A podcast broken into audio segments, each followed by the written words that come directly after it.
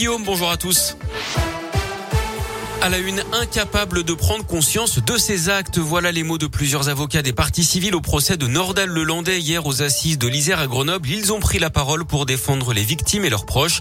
Chacun leur tour, ils ont tenté de pousser l'accusé dans ses retranchements. À travers leur plaidoirie, les avocats ont également fait vivre le souvenir de Maëlys, une petite fille heureuse et pleine de vie, jusqu'à cette terrible nuit du 27 août 2017 à Pont de Beauvoisin où tout a basculé. Nordal Lelandais, jugé pour le meurtre de la fillette, sera fixé sur son sort demain. En attendant, L'avocat de la mère de Maëlys, maître Fabien Rajon, s'est adressé au juré hier. Il leur a demandé de juger sans haine. Écoutez-le. Nous attendons de la lucidité quant à la personnalité de Nordal Lelandais et quant au fait que cet individu est particulièrement dangereux. Et on attend également une fermeté, non pas dans un esprit de vengeance, mais parce qu'il en va de la protection des intérêts de la société. J'ai posé à la cour d'assises une question. Quand souhaitez-vous que Nordal Lelandais aille rôder autour d'une boîte de nuit à Chambéry? Quand voulez-vous que Nordal Lelandais aille tourner autour d'une école maternelle? Voilà l'enjeu de la peine, ni plus ni moins. Maître Fabien Rajon qui a redit sa conviction que Nordal Lelandais avait bien enlevé Maëlys pour des motivations sexuelles. Ce dernier l'a toujours nié.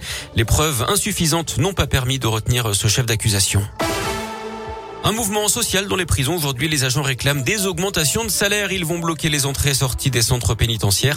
À Saint-Quentin-Fallavier en Orisère, ils laisseront quand même passer le convoi qui doit amener Nordal Lelandais aux assises de l'Isère pour donc l'avant-dernière journée de son procès. Un policier condamné à Villefranche-sur-Saône après un tir accidentel sur une collègue. C'était en octobre 2016. D'après le progrès, le mis avait déchargé son arme dans le hall, ce qui est interdit. Une balle était restée coincée dans le pistolet.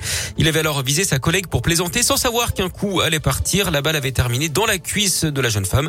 Il a finalement été condamné à cinq mois de prison avec sursis et une interdiction de port d'armes pendant un an et demi.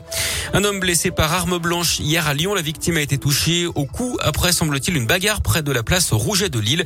Ces jours ne sont pas en danger. Une enquête est en cours. Dans la région, intervention impressionnante du GIGN mardi à Pont du Château dans le Puy-de-Dôme. Un homme de 51 ans soupçonné d'avoir violenté et menacé sa compagne a été interpellé. Il présentait un profil potentiellement dangereux. Il a été placé en garde à vue et transporté à l'hôpital en raison de son état de santé. Chez lui, les militaires ont retrouvé deux pistolets qu'il détenait légalement, mais aussi 11 couteaux de combat et un sabre.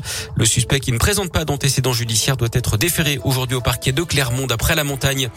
Et puis un accident de poids lourd dans l'Ain. Un camion frigo a percuté un arbre sur la départementale 80 à Neuville-les-Dames hier en début d'après-midi. Le chauffeur incarcéré dans sa cabine a été héliporté à l'hôpital pour des examens de contrôle d'après le progrès. Si vous habitez dans le secteur, la route est barrée jusqu'à ce midi. Le temps de décharger le camion et de le remorquer. Des déviations sont mises en place. Et puis du sport et du basket, pas de mauvaise surprise pour l'Asvel en Coupe de France de basket. Les Villeurbanais sérieux ont battu Vichy Clermont Club de Pro B 90 à 70 hier en huitième de finale.